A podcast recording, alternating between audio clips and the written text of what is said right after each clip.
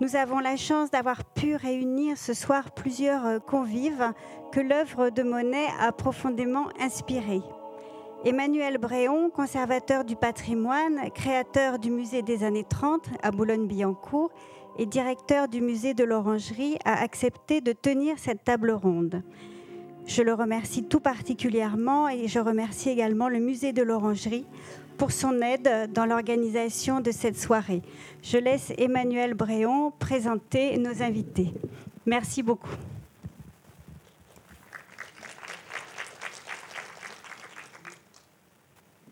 Ben, bonsoir à tous. Euh, je suis très ému parce que ça m'arrive rarement comme ça d'être devant une telle assemblée et avec euh, des gens aussi passionnants que ce soir. Donc le thème c'est Inspiration Monnaie.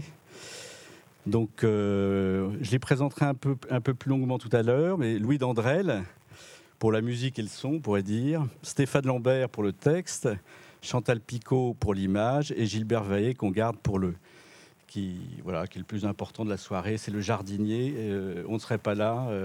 Euh, s'il n'était pas là, et euh, voilà, qui nous parlera de son travail de, chef euh, des jardiniers de, Giverny. Je remercie beaucoup Elisabeth Grassi et Marguerite Moquet qui est au premier rang. ces ingénieurs culturels qui nous passionnent toujours, qui font venir des gens si, si extraordinaires. On m'avait dit à l'orangerie que je m'embêterais et en fait, euh, pas du tout. C'est un musée où il s'est passé plein de choses. On a reçu des tas d'artistes, des vidéastes. Marcel Dinet, Anne Durez, Anne-Sophie Maignan, Jacques Robert, Muriel Tout le Monde, Bill Viola, Jean-Yves Cousseau, Richard Scrizac, Sarkis, Daniel Buren, Gilles Clément, un compagnon de jardinage, Bertrand Gueden, Micheline Prel, des actrices, euh, Michael Lonsdal, euh, même Woody Allen qui est venu tourner à l'Orangerie. Donc c'est un lieu de passage extraordinaire. Euh, qu'on fait revivre notamment grâce à Marguerite Moquet depuis deux ans. Je suis très content aussi qu'on parle de, Monet et surtout des nymphéas ce soir, parce que Monet, euh, c'est un peu Monet is Monet, M-O-N-E-Y. Vous avez vu les, les guerres intestines entre les musées en ce moment, euh, qui s'arrachent les monnaies. Et nous, à l'orangerie, au contraire, on est très calme, ça, ne bouge jamais, les nymphéas ne partent pas. Mais du coup, euh, le problème des journalistes, euh, c'est qu'il leur faut toujours de l'actualité. Et nous, c'est une actualité permanente. C'est un vrai miracle, l'orangerie, puisque vous avez, euh, pour les nymphéas, au moins 1500 personnes par jour d'accros, si je dirais. beaucoup, de, évidemment, de touristes étrangers, les Japonais, les Coréens. On aimerait faire venir de plus en plus nombreux, et c'était notre travail depuis des ans, les, les franciliens, les parisiens, les, gens des régions françaises. Et euh, petit à petit, ils ont repris euh, le, chemin de, l'orangerie. Euh, c'est un, endroit mythique, extraordinaire, mais effectivement, le, après l'Expo Monet au Grand Palais, il faut bien sûr foncer euh, à l'orangerie et on l'oublie trop souvent malheureusement. C'est quand même le grand chef-d'œuvre euh, de Monet, c'était son testament euh, en peinture et je crois que vous allez en parler très bien tous. je tenais à placer la, soirée, si vous me le permettez, sous le, l'esprit d'une amitié extraordinaire entre Monet et Clémenceau. C'est en quelque sorte l'histoire républicaine des nymphéas, euh, Clémenceau qui impose euh, son ami euh, Claude Monet. C'est un geste politique très fort. Aujourd'hui, on dirait scandale. Comment on peut donner un lieu parisien aussi prestigieux à un seul artiste? Et voici ce que Clémenceau écrit de Saint-Vincent-sur-Jard en 1922 à son ami Monet, qui est un peu, voilà, qui se pose des questions. Cher ami, j'ai été bien heureux de la bonne nouvelle, car il était temps d'en finir. C'est vraiment un marché fait au profit de tout le monde, l'artiste et l'acquéreur. Que le diable m'emporte si vous me devez une parcelle de reconnaissance en cette affaire. Vous êtes parfaitement ridicule quand vous me dites que vous doutez de ce que vous donnerez. Vous savez fort bien que vous avez atteint la limite de ce que peut accomplir la puissance de la brosse et du cerveau. Si vous n'étiez pas poussé en même temps par une éternelle recherche de l'au-delà, vous ne seriez pas l'auteur de tant de chefs-d'œuvre dont il était bon que notre France se para. À cela, si j'ai pu contribuer un peu, je suis content. Jusqu'à la dernière minute de notre vie, vous tentez toujours et vous acheverez ainsi le plus beau cycle de labeur. Je vous aime parce que vous êtes vous et vous m'avez appris à comprendre la lumière. Vous m'avez ainsi augmenté. Tout mon regret est de ne pouvoir vous le rendre. Peignez, peignez toujours jusqu'à ce que la toile en crève. Mes yeux ont besoin de votre couleur et mon cœur est heureux de vous. Voilà une parole d'homme politique quand même rare aujourd'hui. Et alors je vais, demander justement à nos intervenants, peut-être avant de, leur donner la parole à chacun sur, sur, leur, sujet, peut-être de, réagir justement à ce très joli mot de, de Clémenceau à Monet. Vous m'avez ainsi augmenté. Et je voulais leur demander à chacun euh, comment, justement, pourquoi est-ce que Monet les, sans doute les a augmentés aussi? C'est moi qui réponds en premier? Euh, oui, je peux.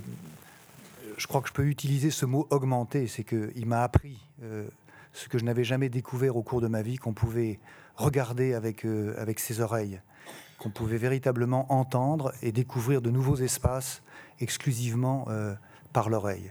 Et en tant que, musicien, bien évidemment, notre matière, nous, c'est l'espace dans lequel on, met des sons et on fait vibrer l'air pour que les sons arrivent jusqu'aux auditeurs. Mais là, ce qui y avait de tout à fait étonnant dans l'expérience que j'ai faite, c'est de euh, relier euh, le, regard directement euh, à, cet espace sonore.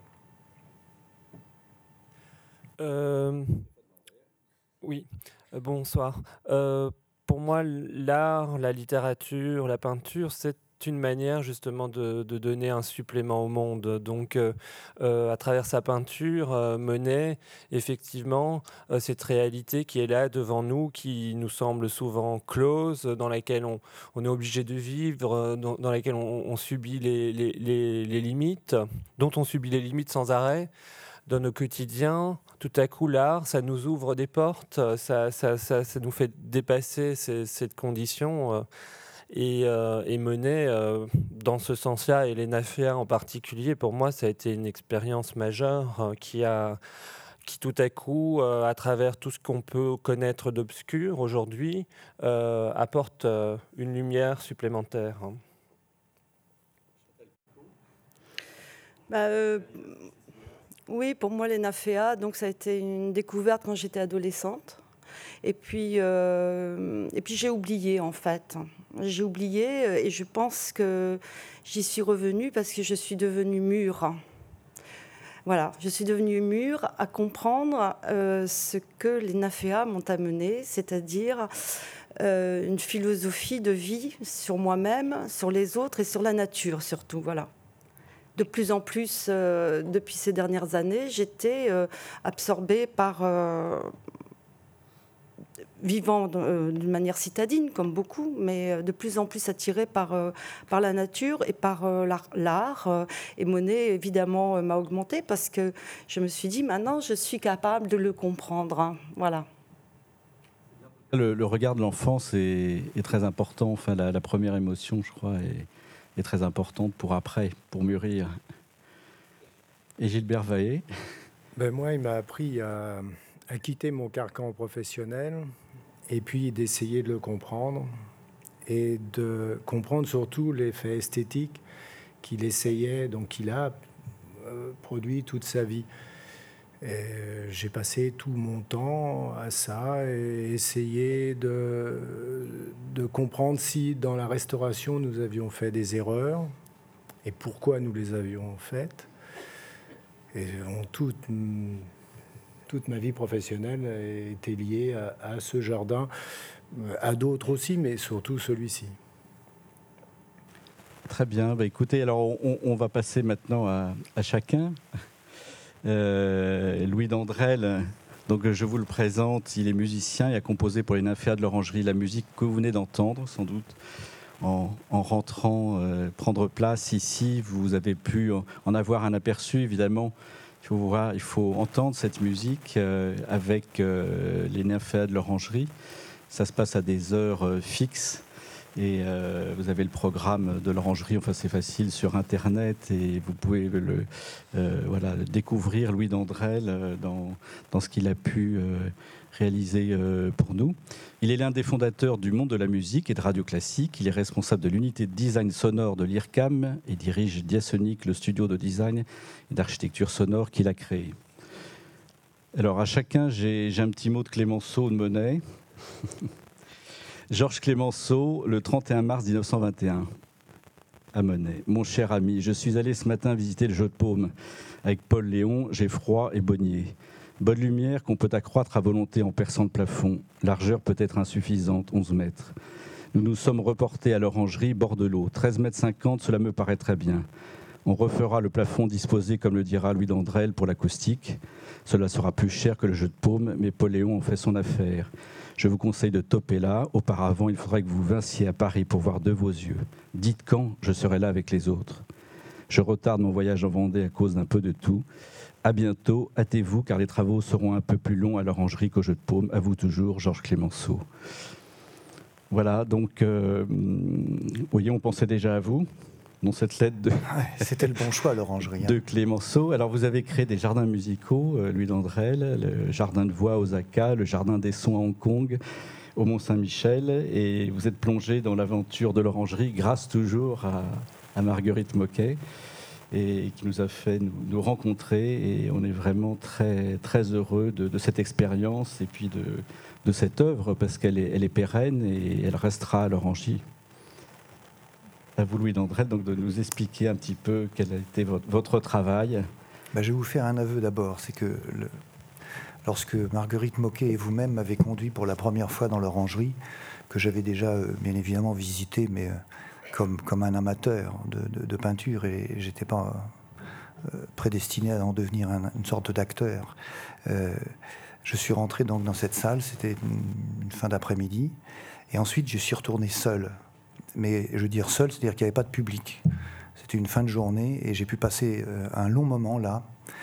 Et ce que j'ai éprouvé, c'est, enfin, la seule fois de ma vie que j'ai eu cette sensation-là, c'est une sorte de vertige, mais pas le vertige qu'on a quand on est en hauteur. C'était un vertige qui était dans l'autre sens, il était un vertige horizontal.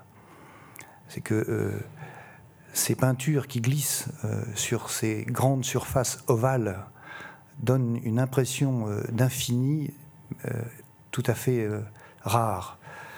On pourrait comparer ça quand vous commencez à observer le ciel, un beau ciel par une belle nuit avec des étoiles, plein d'étoiles. Et pour autant que, vous preniez le temps de, éventuellement de vous allonger et de fixer cette voûte céleste, tout d'un coup vous avez une sorte de sensation euh, d'aspiration tout à fait extraordinaire. J'ai éprouvé ce même, sentiment, enfin en tout cas en force, et, la force était égale dans les, dans nymphéas.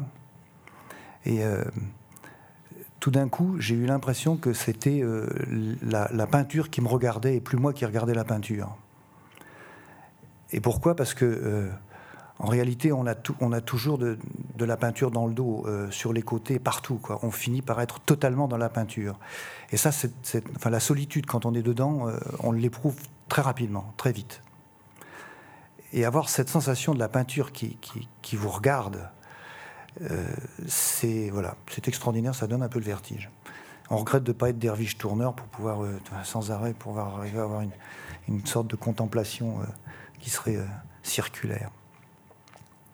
Et là, la salle, pourquoi je dis que cette salle, elle est exceptionnelle? Parce que, enfin, pour nous, en acoustique, c'est un désastre. Mais visuellement, elle donne une impression extraordinaire car elle est à la fois en fuite, euh, qui sont proches, ces, fuites-là sont proches de l'horizontale, et puis euh, vous avez cette petite courbe au bout, et puis on repart euh, comme ça. Donc on a un mouvement continu qui est, est de loin préférable au mouvement circulaire. Donc ça a été, une, à vrai dire, une grande chance pour l'ensemble de ces toiles d'être. Enfin, c'est pas une chance parce que Monet le désirait. Il, avait, il avait déjà fait ses choix, hein, je crois, dans ce, dans ce domaine-là. Alors voilà, donc bah, je me suis trouvé en face de, ces peintures et, grâce euh, euh, à l'accueil de, l'orangerie, euh, où on m'a permis de travailler la nuit, de, regarder le jour tomber et effacer l'étoile sur les murs, pour qu'il ne me reste que la sensation de ce que j'avais vu, j'ai commencé à comprendre et à entendre des choses. Et ce qui m'a... enfin, je l'ai su après, mais je crois que ce qui m'a aidé, c'est ce que j'ai lu ensuite. Monet dit euh, euh, Le paysage, pour moi, n'existe pas en tant que paysage. Et il donne une indication précieuse il dit euh, Il vit par ses alentours, par l'air et par la lumière qui ne cesse de varier.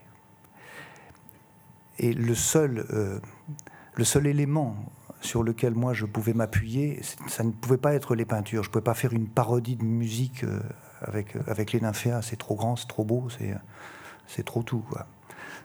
en revanche, l'air, oui, ça, ça pouvait être mon milieu, l'espace de l'air. C'est pour ça que ça s'appelle espace des nymphéas. L'espace, l'air, ça, je pouvais faire quelque chose dans l'air. Et sans, sans altérer la peinture, En, étant euh, euh, enfin, en avant ou au-delà de la peinture. J'étais outre-peinture, quand je créais un plan. Euh, et, là, quand, j'ai senti que c'était une possibilité, que c'était une porte d'accès à un travail, ben, voilà, ben, j'y suis allé, puis j'ai pris le papier à musique et j'ai commencé à écrire.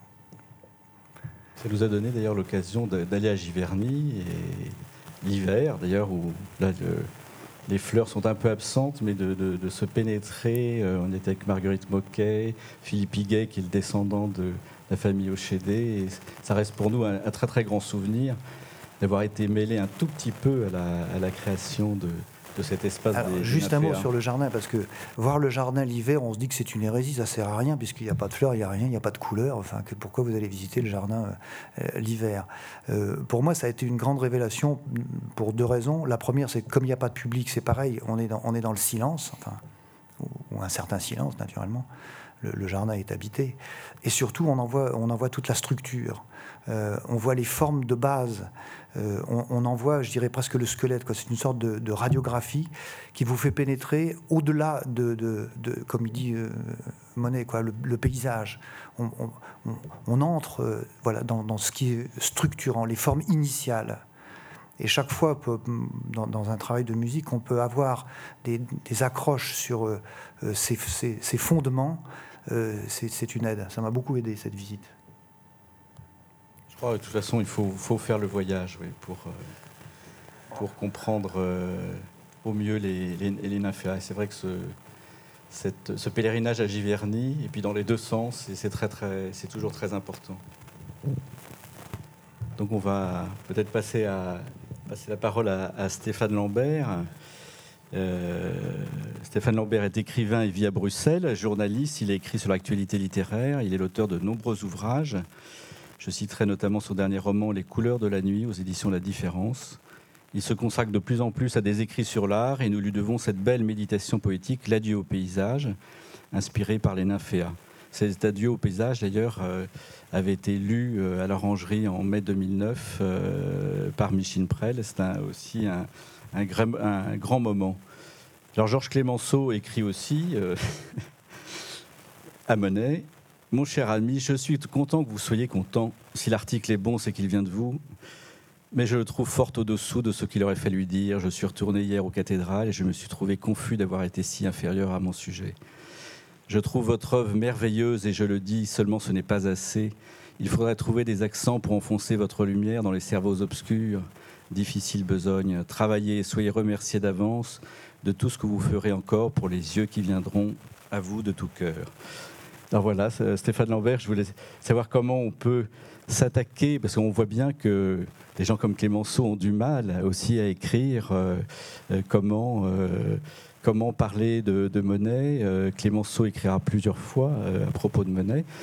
Et on a été totalement séduit par votre livre, qui était d'ailleurs encensé par, la critique. J'en ai quelques-unes là sous les yeux. Un très beau texte de Stéphane Lambert, sens et magie au nymphéa un cycle gigantesque qui l'habite d'une prose inspirée, souvent vibrante. Stéphane Lambert en réactive le trouble et le mystère. Ça, c'est de Daniel Gilmont dans Le Soir. Le très beau texte de Stéphane Lambert rend hommage au nymphéa de Claude Monet. Entraînant le lecteur au fil d'une méditation poétique, il questionne une œuvre qui, en se projetant dans un au-delà de la peinture paysagiste, devient un laboratoire de la modernité et ouvre le chemin vers l'abstraction. C'est un texte publié par les Galeries nationales du, Grand Palais. Euh, voilà, moi j'ai trouvé beaucoup, beaucoup de poésie. Après des, ouvrages définitifs, de, notamment celui de Pierre Georgel, qui, a, donné toute l'histoire euh, des nymphéas, de leur euh, élaboration. là, on est tout à fait dans tout, à fait autre chose. Et c'est vraiment, enfin pour moi, c'était je trouve que c'est une performance. Euh, parce que ça se lit euh, d'un bout à l'autre, euh, sans ennui, sans lâcher. et on y revient d'ailleurs à ce livre. Donc voilà, je voulais, vous dire toute mon admiration. Et puis j'espère que vous allez nous en parler. voilà, comment, comment a été, quelle était votre passion, quel était votre fil conducteur pour, pour écrire sur les, sur les ben, en fait, moi, j'ai pas du tout de formation d'historien de l'art, donc j'ai pas du tout cette approche-là d'agencer de, de, euh, une pensée euh, esthétique euh, sur, sur un artiste.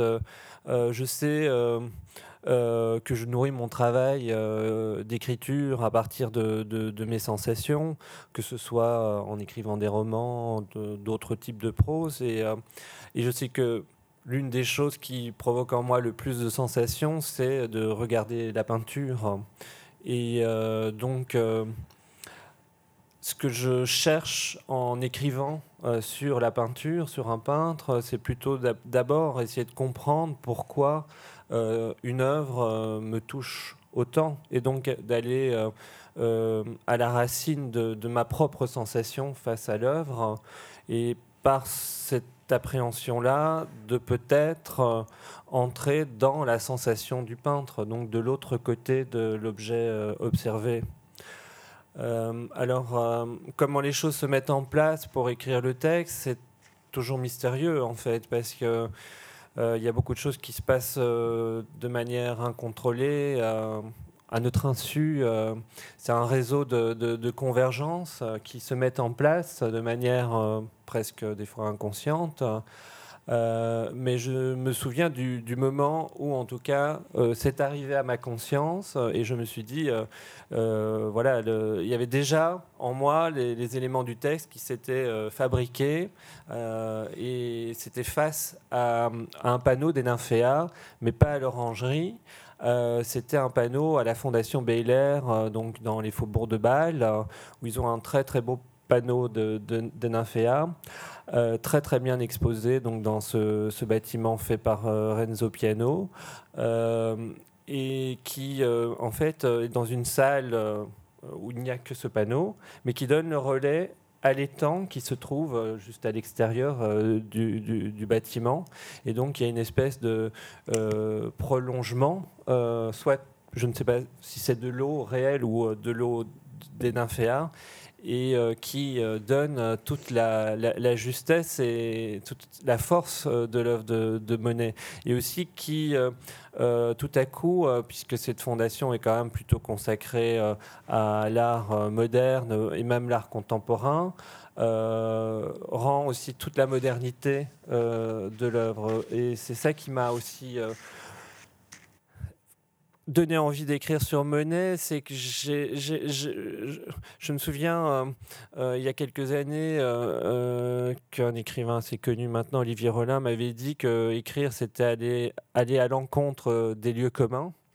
Euh, justement sortir des lieux communs. Et euh, je trouve que, Monet est souvent dans un lieu commun. On, le rattache à des images d'Épinal, à, une, vision un peu figée de, sa peinture. Euh, là où je pense qu'il n'y a pas beaucoup d'exemples de peintres qui ont tant progressé dans, leur parcours, qui ont eu un cheminement aussi phénoménal, révolutionnaire, euh, euh, qui est parti donc de, ces paysages en plein air pour arriver vraiment au seuil de la modernité et passer le relais à tous les grands peintres modernes du XXe siècle qui revendiquent d'ailleurs cet héritage. Et lui est venu du concret pour, pour aller juste à la frontière de, l'abstraction.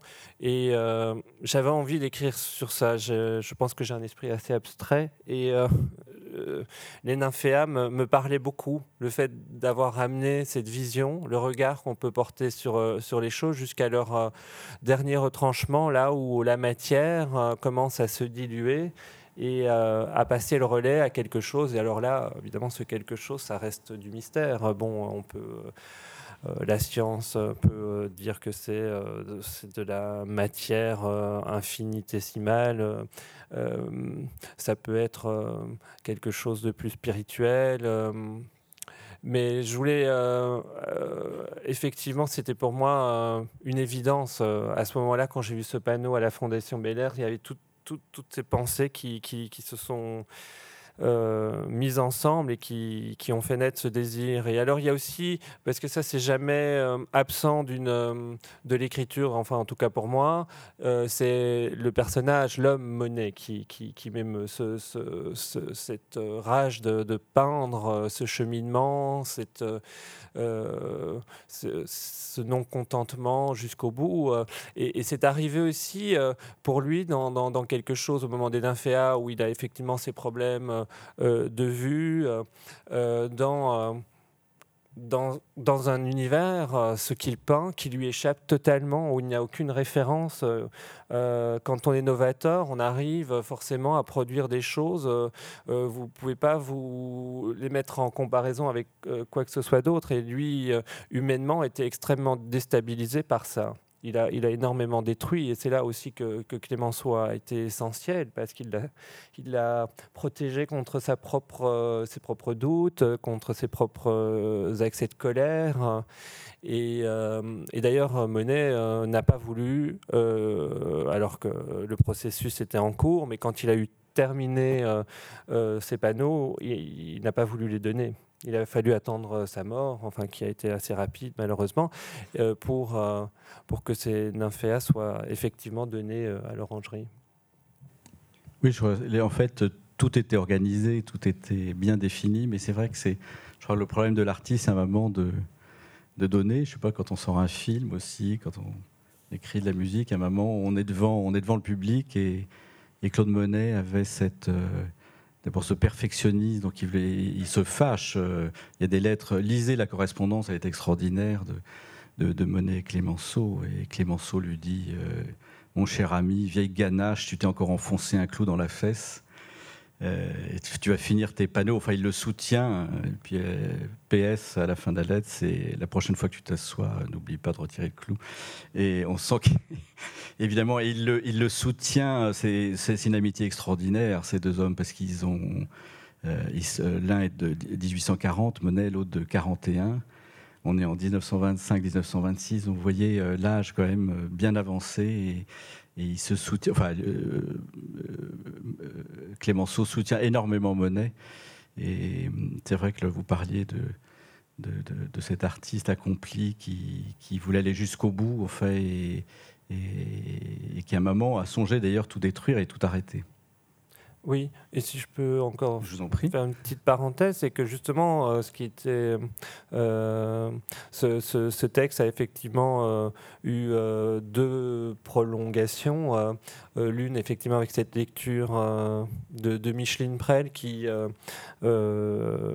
eu l'extrême gentillesse de, de, de, lire ce texte, et c'était un bonheur pour moi, dans les salles des nymphéas de l'orangerie, qui ont été après une source d'inspiration pour moi, évidemment, euh, euh, au moment de, l'écriture. Et donc, euh, ça a été comme une courbe qui arrive à, son terme de, ce texte qui était parti de là, de cette œuvre, et qui se retrouve face à cette œuvre.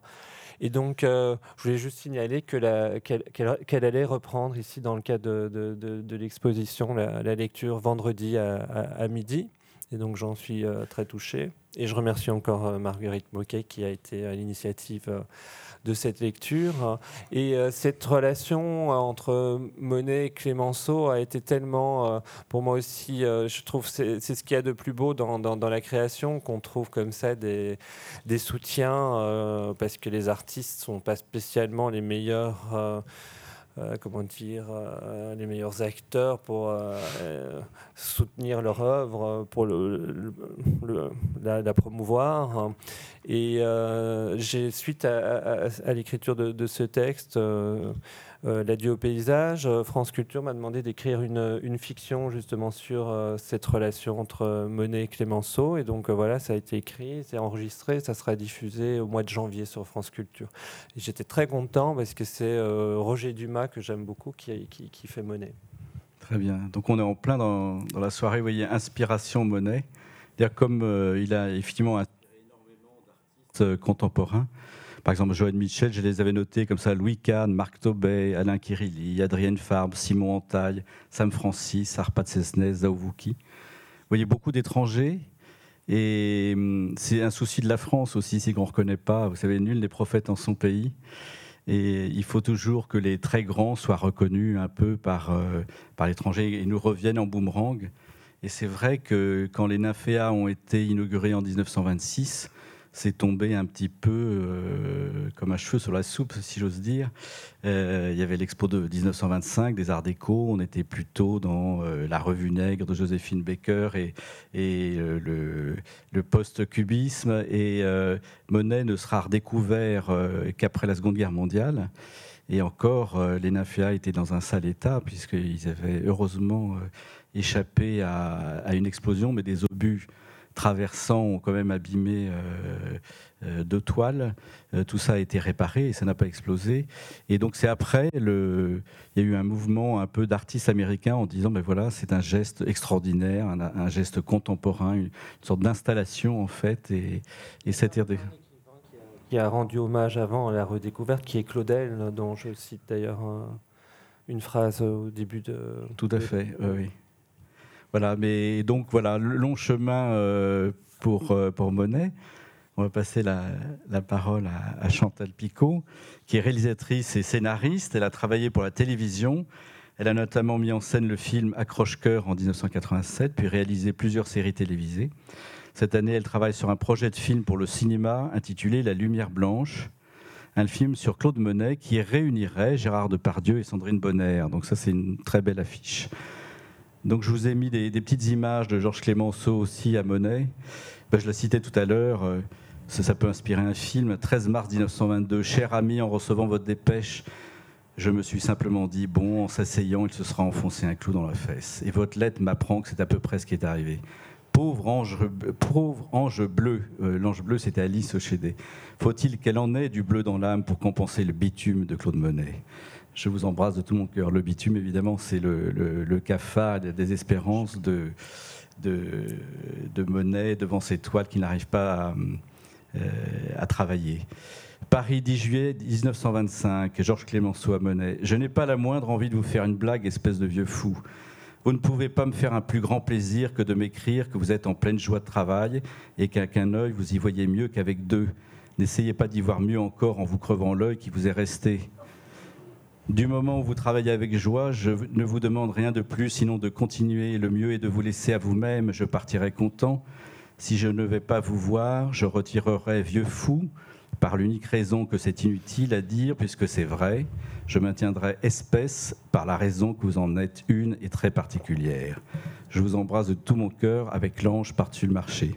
Donc voilà deux, deux belles images. Et puis j'ai pensé que L'œil fermé, c'est celui aussi du cinéaste, euh, du réalisateur qui, qui regarde dans sa caméra. Et donc voilà, on, voulait vous demander, Chantal Picot, qu'est-ce qui vous inspirait Je pense que le personnage de Claude Monet euh, euh, vous est tout à fait cher et, bah et, sa famille. Bah, Claude Monet, en fait, en dehors de son, bien sûr, de, du, talent de, incroyable de cet homme qui était pour moi euh, un peintre qui cherchait toujours jusqu'à la fin de sa vie. Il a toujours cherché, il a toujours renouvelé son, euh, sa créativité.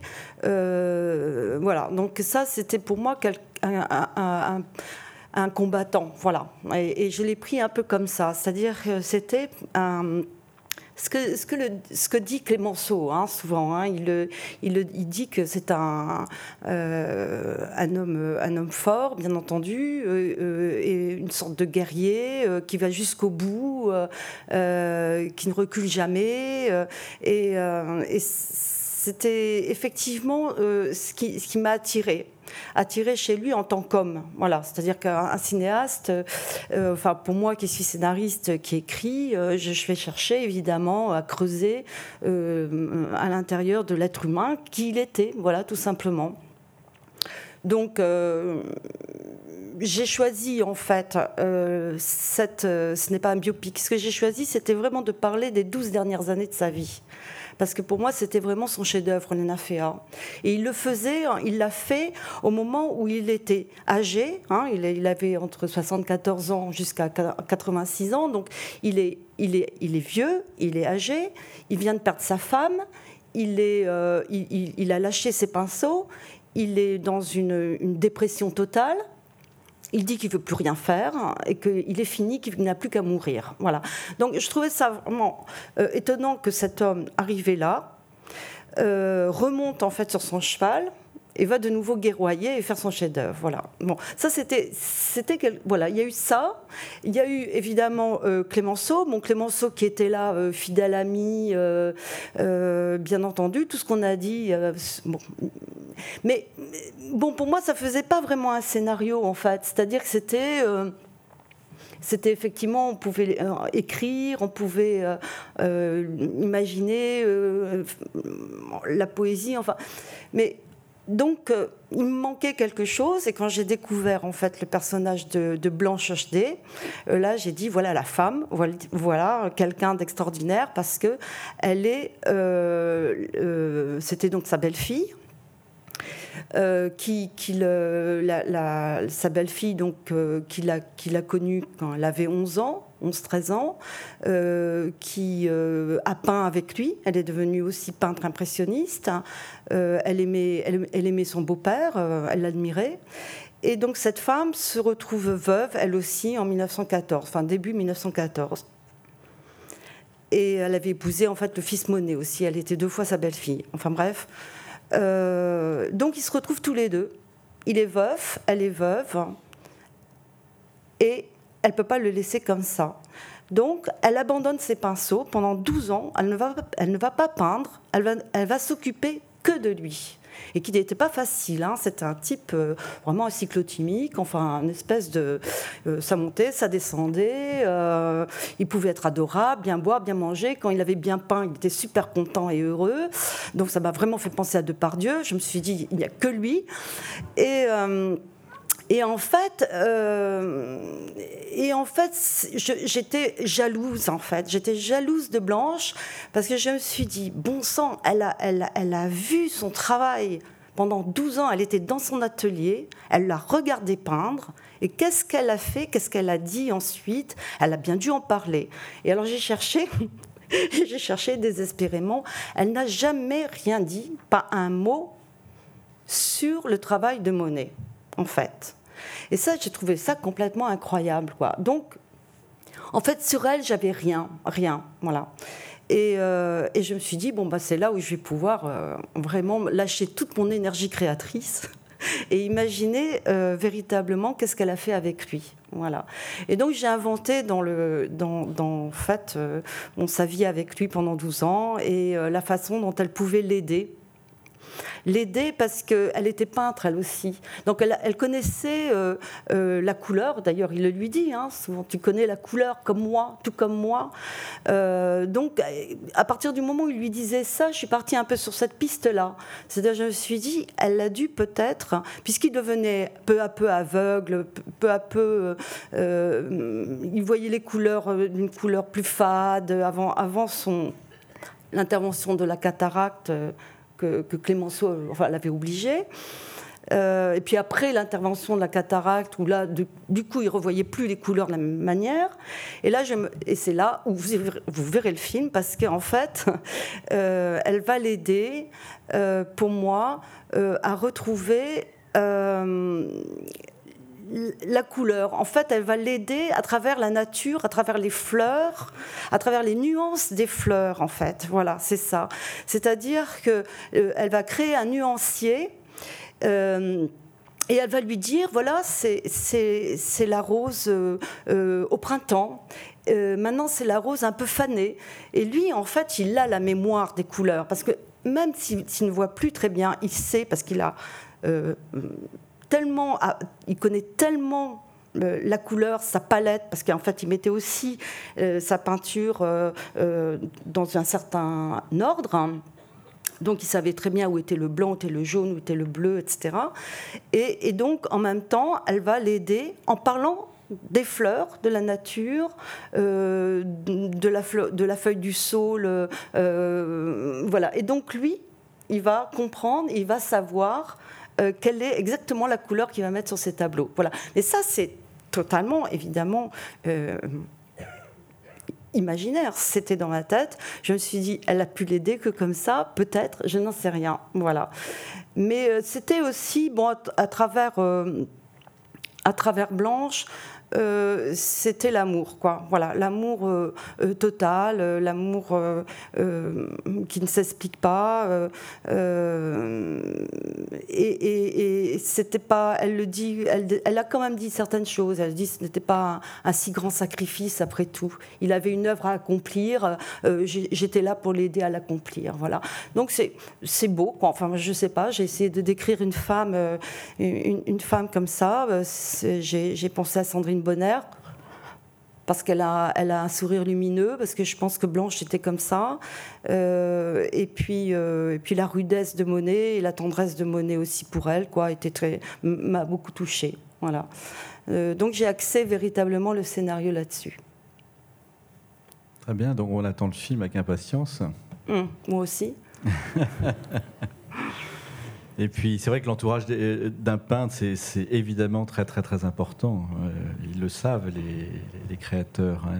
quand même, c'est oui, parce tous ceux qui les entourent. je, pense vraiment que si Clémenceau n'avait pas euh, été là, si Blanche n'avait pas été là, il l'aurait, il, l'aurait pas fait.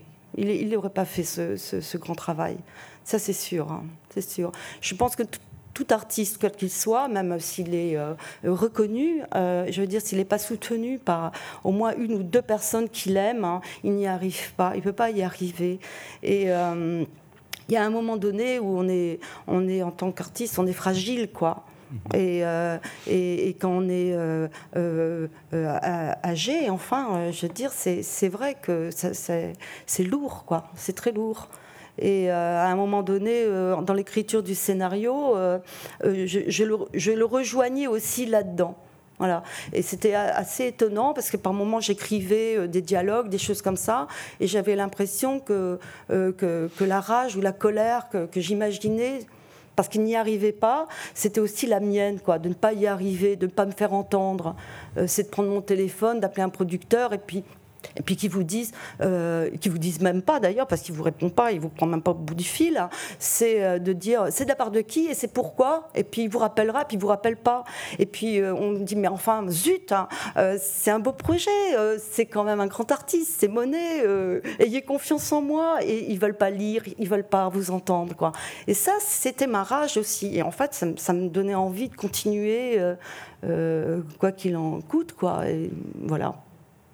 Voilà, on a tous les mêmes vies en fait. et ils se battaient aussi contre l'administration oui. des musées. Oui, oui, il y avait ça aussi que je trouvais euh, très, très intéressant et que j'ai mis aussi dans le, dans le scénario, c'est qu'effectivement, il a lutté contre, contre les beaux-arts, voilà. Mhm. En particulier contre Paul Léon, et euh, il n'était jamais content, jamais satisfait, il était exigeant, il avait raison de l'être, quoi. Voilà. Oui, c'est certain. Et puis quel, quel, euh, quel cadeau, hein, quand on y pense maintenant. C'était extraordinaire, euh, chef-d'œuvre euh, planté au, milieu du jardin des Tuileries et entre l'eau et le jardin. Enfin, c'est tout ce qu'il voulait pour se reposer les nerfs, d'ailleurs comme euh, comme il le souhaitait. Donc c'est vraiment oui, en même temps, j'ai trouvé ça intéressant de, de, de, quand, quand, on voit la peinture de, Monet, on, a, on a un côté, je sais pas, enfin serein sur de l'énaféa, on voit ça, etc. Et l'homme ne l'était pas du tout, quoi. Voilà. Et cette, euh, cette dichotomie, enfin, je, trouve que c'est intéressant. Enfin, voilà, c'est, on, voit voit l'œuvre et, et, on, et puis derrière, il y a, y a, y a quelqu'un qui, qui, oui, qui, qui souffrait beaucoup. Mhm. Alors, vous avez parlé de, de Blanche Ochédé, son goût pour les fleurs. Alors, je pense que là aussi, il ne devait pas se laisser euh, marcher sur les pieds parce qu'il euh, était très calé et bon, ça me fait un peu la transition avec euh, Gilbert Vaé. parce que là aussi, les, deux hommes, Clémenceau et Monet, je suis toujours un peu sur, mon, sur, sur cette amitié. Et ils, ont, ils ont correspondu, c'est très important pour eux. Euh, par exemple, le 29 mai 1900, Claude Monet à Georges Clémenceau. Mon cher ami, j'attends toujours votre visite promise. C'est le vrai moment, vous verrez un jardin splendide, mais il faut vous hâter. Voulez-vous venir soit dimanche, soit lundi? Plus tard, tout sera défleuri. Entendez-vous avec Geffroy, écrivez-moi. Je compte sur vous, j'ai un tas de toiles nouvelles. En toute amitié, Claude Monet. De Saint-Vincent-sur-Jard le 21 avril 1926. Euh, là, c'est Clémenceau qui écrit à Claude Monet. Merci, mon vieux camarade, de votre bonne lettre à laquelle je réponds sans plus attendre. J'ai fait un excellent voyage sans me fatiguer. Je trouve ici du vent très vif, une mer forte, du froid et même de temps à autre un soleil blanc gelé. J'ai de belles fleurs en abondance, un débordement d'iris et de boutons de roses qui vont s'ouvrir demain. Je ne pense pas rentrer à Paris avant le 10 ou le 12 mai, peut-être après, peut-être avant. Vous voilà renseigné, je travaille avec ma grâce accoutumée en continuant, je suppose, à charmer les yeux et les cœurs. Pendant ce temps, vous ronchonnez tout à votre aise pour faire verser des torrents de larmes à vos innocentes victimes. je vais mieux, il y a un vieux fond de jeunesse en moi qui résiste à tout. Voilà de, de lettres extraordinaires et où on parle de, fleurs et comme ça ça me permet de, vous donner la parole, euh, Gilbert Vaillé. Euh, on, termine par vous, mais après on va revenir en, boucle et puis on, va échanger ensemble. Euh, il est heureux que le, jardinier termine cette, présentation. Donc vous êtes chef jardinier du jardin de, de Giverny depuis plus de 30 ans. Avec Gérald van der Kemp, euh, vous avez recréé le jardin de Claude Monet.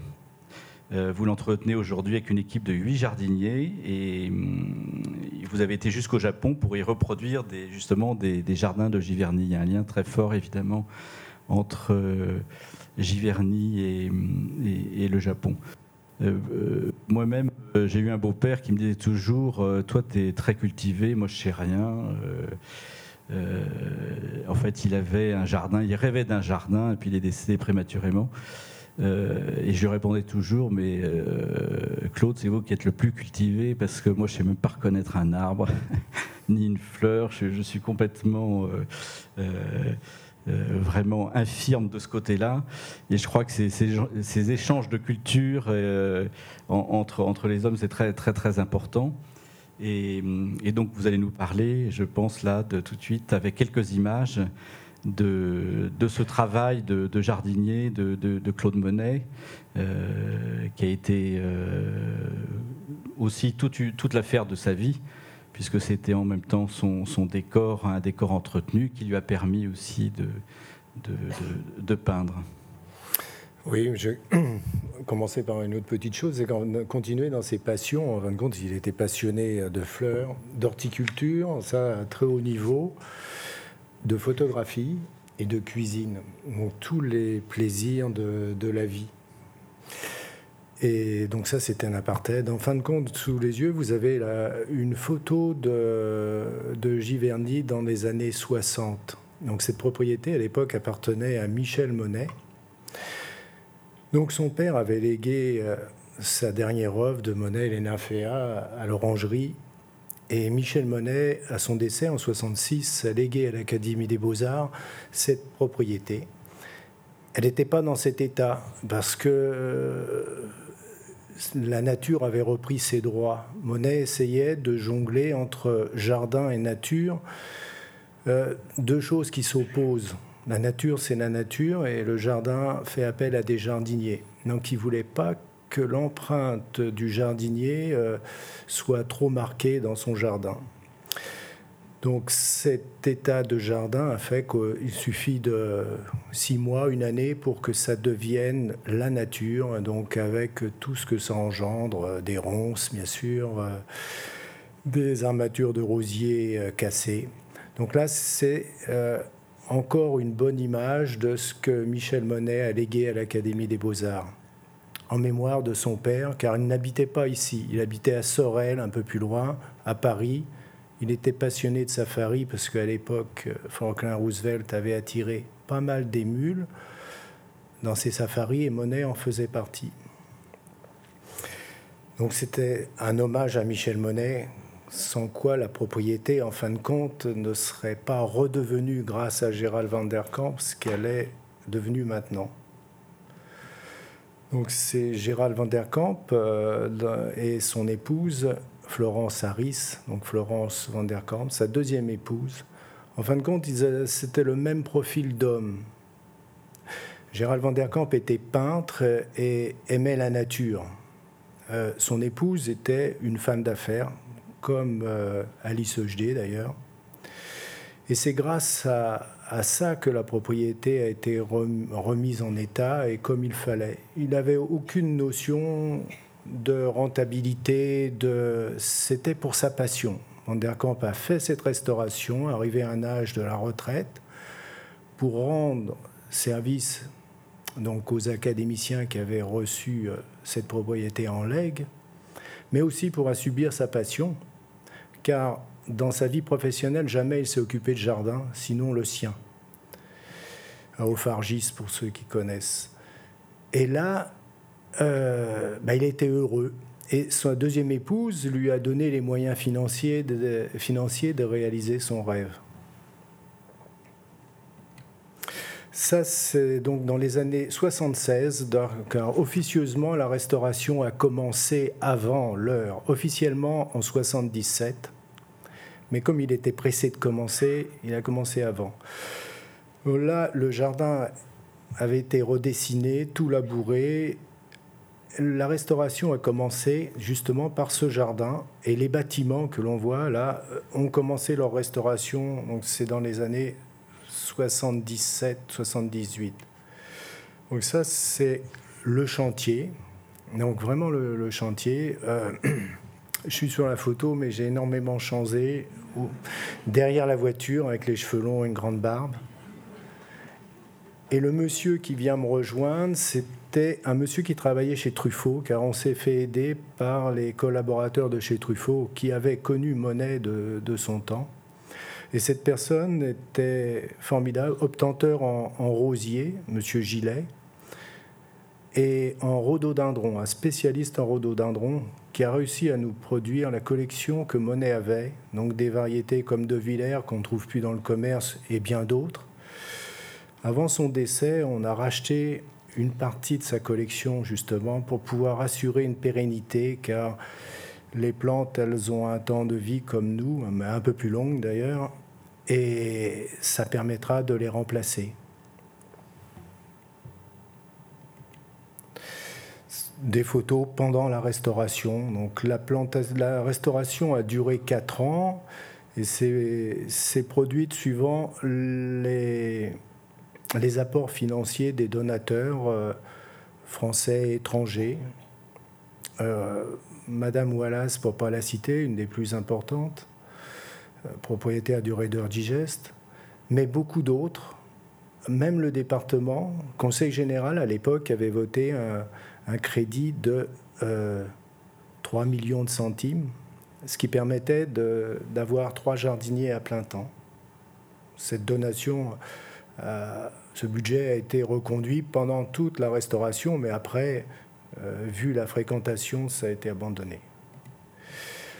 Donc cette photo aussi, c'est le, pont japonais qui était écroulé, bien sûr. Donc il fallait prendre une décision moi, j'étais pour euh, recéper la, glycine et la restructurer auprès d'un, après un pont tout neuf. Et Gérald van der Kamp m'a dit non, il faut la préserver. Donc, on l'a sortie de l'eau, on l'a étayée, donc elle est échafaudée, pendant que le pont était en réfection. Et il a émis l'hypothèse très juste de me dire bon, cette glycine, elle va mettre 30 ans pour euh, revenir dans cet état-là peut-être mieux structurée, mais moi je ne vivrai pas autant d'années, donc il euh, faut la préserver. Donc on l'a préservée. Ça, c'est l'équipe de jardiniers qui travaille depuis euh, longtemps avec nous. Ils n'étaient pas là à la restauration, à part le Malien qui est arrivé en 1980, juste au moment de l'ouverture. Tous les autres sont arrivés après, mais au moins 25 ans de maison. C'est une photo de l'allée centrale de l'époque à Monet. Cette photo m'a posé beaucoup de problèmes. Je ne la connaissais pas à la restauration.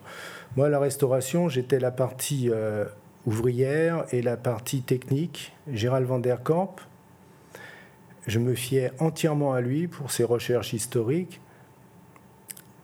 Le connaissant pour ses passions, il était passionné d'horticulture, c'était un peintre, pas tout à fait les mêmes goûts que Monet, mais il avait la, sensibilité de la couleur. Il avait les mêmes amis que Monet avait ou ses descendants, parce que entre 76 et 1926, il y avait que 50 ans que Monet était décédé. Donc Gérald van der Kamp aurait pu connaître Monet, mais il l'a pas connu, mais il avait les mêmes amis fréquentant les mêmes milieux. Et j'ai planté pendant 15 ans cette allée comme ceci, en ayant un doute toujours, me demandant si M. Van der Kamp avait raison, parce qu'il y avait trop de différence entre la plantation de printemps, qui est celle-ci, et la plantation d'automne. Plantation d'automne, il est facile de la comprendre, mais celle-ci, ayant beaucoup de différences, je ne comprenais pas. Il a fallu que je voie cette photo en couleur qui a été prise par un amateur de l'époque. Et là, j'ai compris qu'on on était dans le vrai, c'était vraiment nos plantations. Après, il a fallu comprendre pourquoi. Parce que sur la photo, on distingue encore certains épicéas, certains sapins de Noël, mais toute l'allée était bordée de sapins de Noël. Et je me suis souvenu d'un critère de Monet. Monet adorait la lumière et plantait des couleurs de lumière, qui sont le blanc ou le jaune, dans les taches d'ombre. Et en faisant attention à cette photo, les sapins de Noël dégageaient plein de taches d'ombre, donc autant de taches de lumière.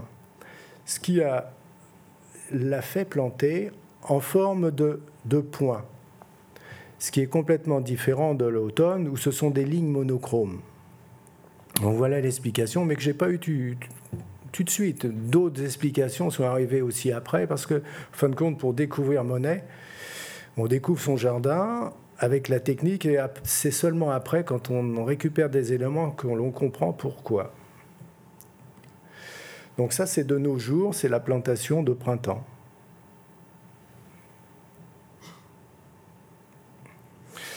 C'est la plantation de cette allée centrale euh, à mi-saison à une petite variante avec ce que Monet faisait.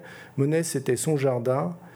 Et euh, cette allée centrale, vu des photos, c'était un peu du tout ou rien. C'est-à-dire qu'entre le printemps et l'été, il, arrachait et il replantait, sauf les vivaces, bien sûr, qui étaient maintenus en place. Que nous, avec la contrainte du public, nous sommes obligés de ne pas laisser le terrain nu. Donc nous avons des plantations intermédiaires. À cette époque, là, on passe en ligne de monochrome. On aperçoit encore le reste de points de couleur. Et le monochrome, ce sont une plante ancienne qui avait été abandonnée. C'est de la julienne euh, blanche et mauve. Cette même allée centrale, donc à l'automne. Alors là, ce sont donc les lignes monochromes il était facile de la comprendre. Parce qu'il faut se souvenir que Monet est arrivé à, Giverny en 1883.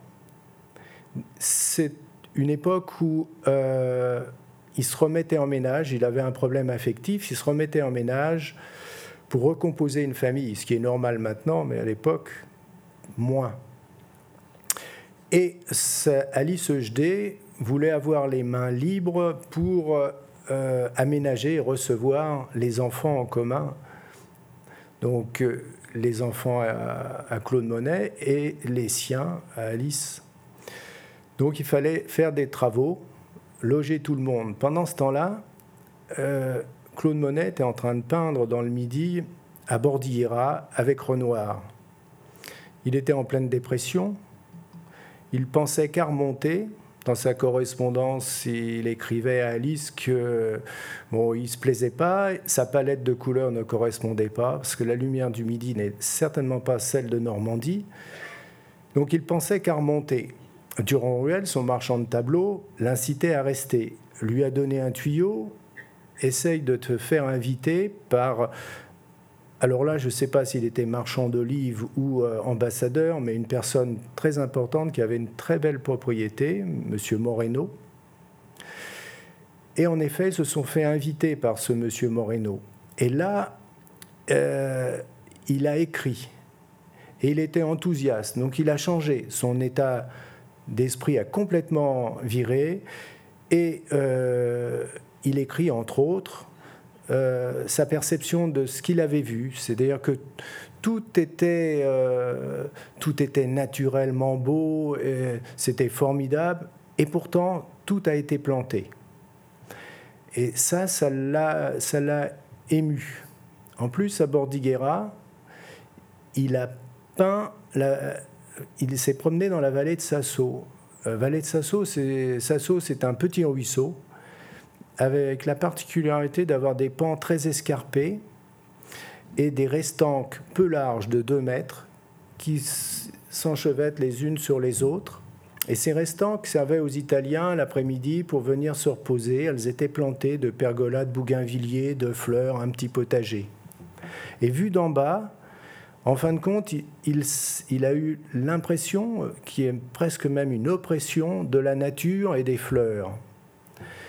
Et ça, il est remonté. Et il écrit à, Durand-Ruel euh, J'ai plein d'idées dans la tête, je vais redescendre, chose qu'il a fait, mais surtout n'en parlez pas à Renoir. Donc il est redescendu en effet tout seul. 1883, donc c'était 84, il a trouvé la propriété vierge et cette idée-là, je pense qu'il a voulu la transcrire dans cette allée centrale. C'est son concept. Les capucines, les arches de rosier pour la voûte, pour pas qu'on voit le ciel, le massif qui lui-même, euh, en hiver, vous le verrez, il est beaucoup plus euh, haut que l'allée. L'allée se trouve en contrebas. La végétation très haute, à l'automne. Les capucines qui viennent lécher les pieds, en fin de compte, c'est un effet tunnel. Les lignes monochromes qui en décor rallongent la, perspective, c'est un effet optique. Elle fait déjà 53 mètres de long, mais avec cet effet optique, on a l'impression d'être dans un tunnel et être envahi par la couleur et la fleur. Et, et c'est ce qu'il voulait ressentir jusqu'aux capucines qui venaient lui lécher les pieds. Il aimait bien se faire prendre en photo à cet endroit-là. Donc ça, c'était facile à comprendre. Ça, c'est le désastre après le gel. C'est la, mort du jardin dans son apothéose. Donc nous commençons à tout déblayer pour entamer euh, une saison. Donc l'hiver viendra après et là, c'est l'hiver. Vous pouvez observer les massifs plus hauts que l'allée.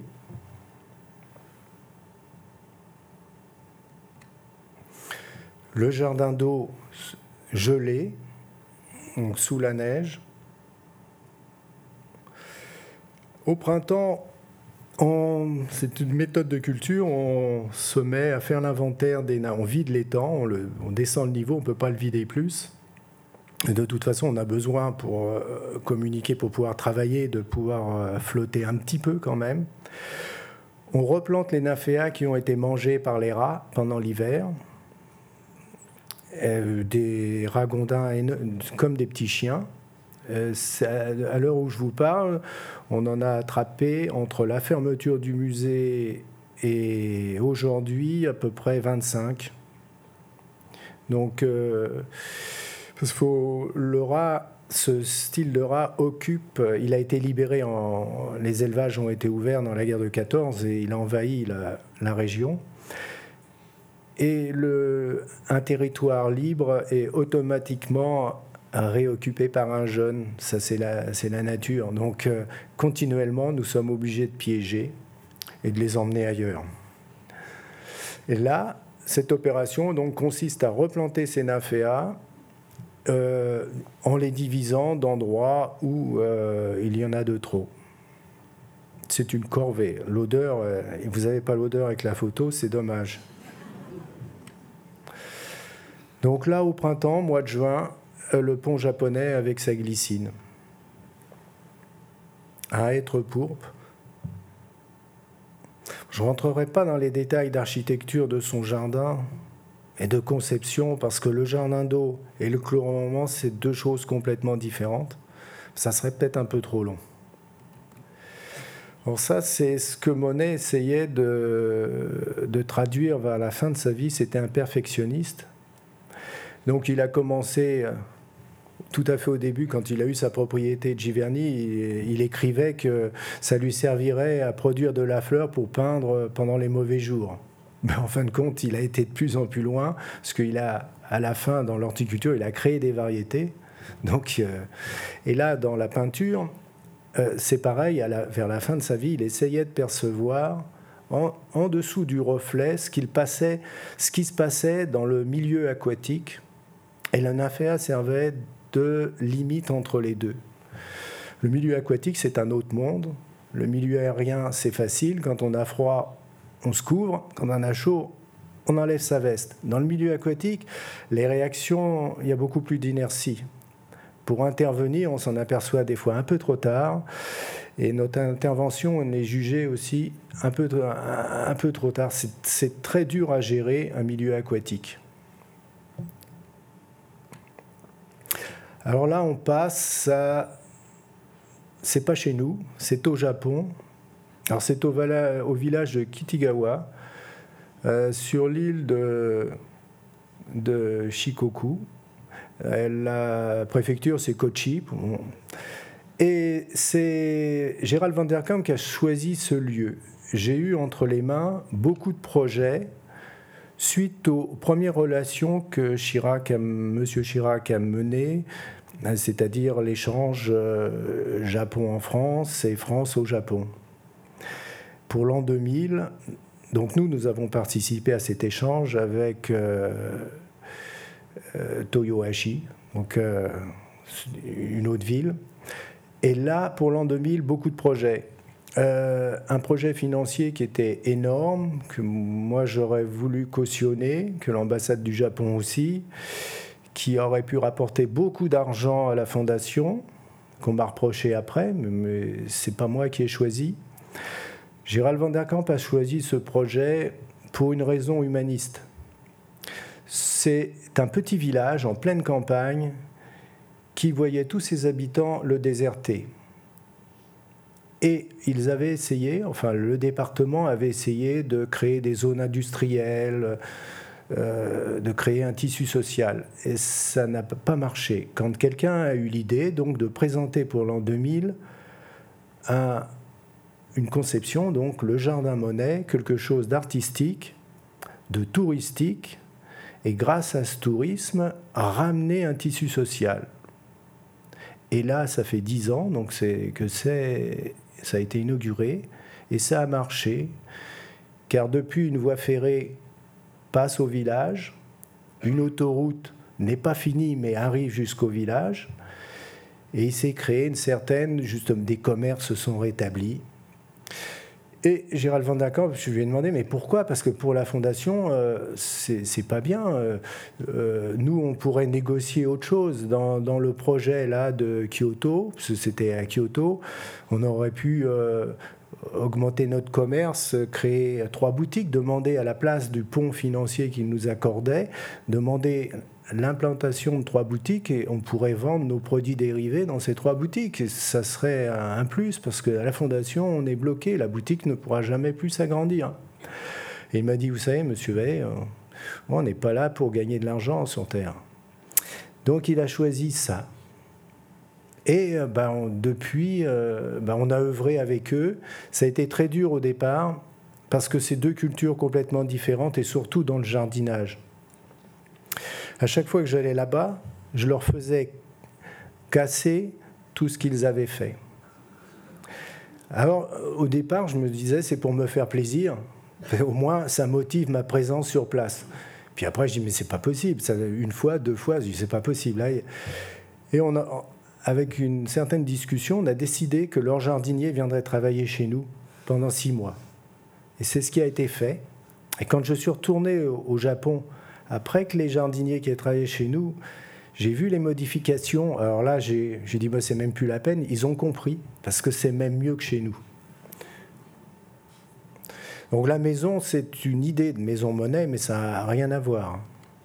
Ça, c'est leur jardin d'eau, avec des nymphéas qui seront certainement plus jolis que les nôtres, parce que la température et la lumière est favorable pour eux. En plus, ils ont une variété que Monet...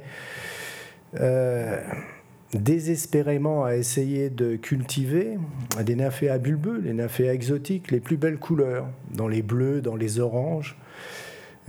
la fleur ne flotte pas, elle est décollée de la surface de l'eau, mais ce sont les plus belles couleurs. Pour ça, dans son étang, il avait créé un étang pour que l'eau soit beaucoup plus chaude. Mais à la fin de sa vie, ça lui posait trop de problèmes, il a cassé cet étang dans l'étang. Alors ça, c'est un autre projet, c'était les Florali de Shizuoka en 2005. NHK a tout payé et a choisi, parce a choisi de prendre la propriété monnaie euh, pour représenter la France. Il y avait tous les autres pays représentés, il n'y avait pas la France. Donc NHK, c'est elle qui a pris tout en charge. Les bâtiments, le reproche, les bâtiments sont à la cote réelle, au centimètre près. Le, seul problème, c'est qu'ils étaient limités dans la surface. Ils ont, ils ont voulu mettre tout le jardin dans une petite surface. Donc le jardin est à un dixième. C'est pour la culture, c'est pratiquement impossible. Mais pour euh, un décor de théâtre et pour une exposition, pour des floralistes, c'était formidable. Je, euh, je tiens à signaler que dans les visites, ça a été le record de fréquentation. Après, ça a été le bâtiment de la Chine, mais ça a été la propriété monnaie.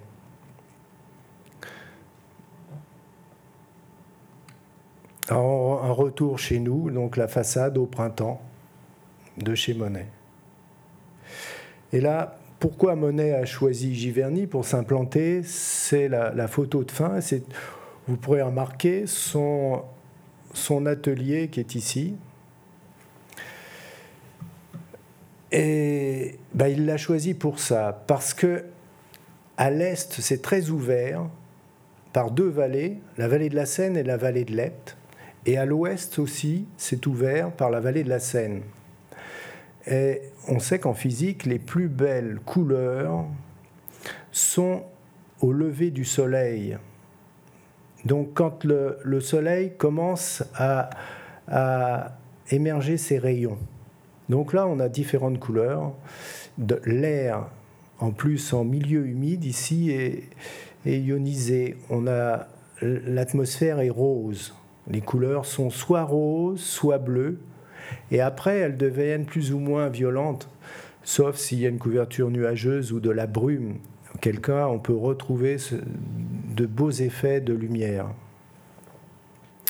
Et c'est pour cette raison qu'il a choisi de s'implanter à Giverny. En plus, il avait un très grand terrain, donc un hectare de clos dormant et un hectare en face de prairie pour faire son jardin d'eau. Voilà, j'ai terminé. On pourrait s'éterniser beaucoup plus longtemps, mais merci, Monsieur.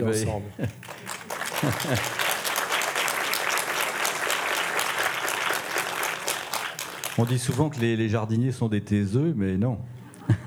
Des, des taiseux. mais vous nous prouvez le contraire et c'est bien.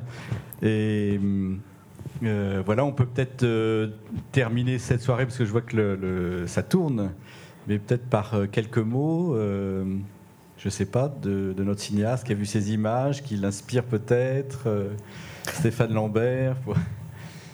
Bah, effectivement, enfin, euh, par rapport au travail que j'ai écrit euh, et au film futur, euh, le quatrième personnage, c'est vraiment, oui, c'est vraiment le jardin et, et, et l'étang, puisque je voudrais avoir en dehors du, film, euh, du tournage réel du film avec les comédiens, euh, un, opérateur euh, qui puisse filmer comme un, opérateur animalier, c'est-à-dire qu'il soit là à toutes les saisons, tôt le matin jusqu'à tard le soir, pour prendre des vues de la nature, du jardin et, et de l'étang surtout. Voilà. Donc ça, c'est une espèce de, de, de, leitmotiv dans le film où on verra euh, cette nature qui change aux quatre saisons. Stéphane Lambert, vous euh, ben moi, je suis euh, un peu comme vous par rapport au jardin. Je suis un peu un culte dans, dans la matière, mais j'ai mon frère qui est jardinier, donc peut-être que c'est justement c'est bipolaire. Soit on est jardinier, soit on écrit. Et ce qui m'impressionne très fort dans, dans, dans, cette démarche de, de, c'est qu'au-delà de, de sa passion euh, euh, de, liée à la nature. Euh, il a créé son propre sujet, il l'a inventé, donc il était doublement créateur par rapport à, ce cycle des nymphéas, parce que d'abord il a, inventé son monde, Giverny, il a, il a fait prospérer son jardin, ses étangs, et puis il a été, il l'a observé, il l'a peint, et donc c'est vraiment une œuvre totale Louis Dandrel pour ma part, c'était mon père qui était euh, jardinier et c'est un passionné de fleurs. Et j'ai vécu dans les glycines, donc euh, chacun a son hérédité. Et euh, donc voilà, j'ai été élevé dans la couleur. Le problème qui évidemment s'est posé à moi, c'est comment essayer de rendre compte en, musique, en timbre, de ces variations infimes de transparence, de, de couleur, cette continuité extraordinaire de ces panneaux infinis, des mouvements, euh, euh, de micro-mouvements qui se produisent par des, contrastes de couleurs. Donc voilà, ça a été euh, tout le travail à faire. Simplement préciser, pour les, faut se resituer dans son époque. dans son époque, le nymphéa rustique, c'était une nouveauté, c'était comme d'aller marcher sur la Lune. C'était quelque chose qui n'existait pas, qui est le fruit du hasard sur un, fjord en Suède, quelques années avant, une dizaine ou une quinzaine d'années avant, est apparu un sport de Nymphéa alba, blanc, mais rouge. Et ça, c'était un scoop. Monet a été peindre en Norvège. Je pense qu'il a dû rencontrer ça. Et des passionnés de plantes aquatiques ont, ont récupéré des jardins botaniques, des échantillons, les ont multipliés, entre autres Boris de la Tour Mariac, dans le sud-ouest de la France, a réussi à faire le premier hybride de couleur rose qui a été euh, montré à l'exposition universelle de 1900, où Monet était présent. Donc c'était quelque chose qui était neuf, tout nouveau, on ne savait pas où ça allait, et, mais des obtenteurs ont créé, après, suite à ça, beaucoup de nymphéas rustiques. Et maintenant, ça paraît tellement banal, mais à l'époque, euh, c'était une très grande nouveauté. Et Monet allait justement, comme il essayait d'aller toujours de plus en plus loin, il a pris cet événement moderne pour sa peinture. Merci pour ces précisions, parce que je ne connaissais pas ça et c'est formidable. Euh, bah, je pense qu'Inspiration Monet va se terminer, mais j'espère que ça va vous inspirer. En tout cas, de venir euh, écouter, entendre Louis Dandrel à l'Orangerie, lire euh, Stéphane Lambert, attendre le film et, et, retourner au jardin parce que vous faites un travail extraordinaire à Giverny. C'est vrai qu'entre la visite d'hiver et la visite de printemps, c'est une explosion, c'est tout à fait extraordinaire. Et puis ce, mélange voilà, de, de, peinture, de jardin. C'est vrai que Monet était un homme euh, absolument complet, avec son ami Clémenceau. Et ce pas du tout des hommes d'un autre âge, des hommes euh, vieux dans la tête, parce qu'ils avaient toujours des, idées. Et d'ailleurs, il faisait des courses automobiles, même, euh, quitte à se casser le nez contre le pare-brise. Et, donc voilà, je trouve que c'est vraiment euh, des hommes passionnants qui nous passionnent encore aujourd'hui et qui vont inspirer, euh, j'espère, très longtemps. Merci. Merci beaucoup.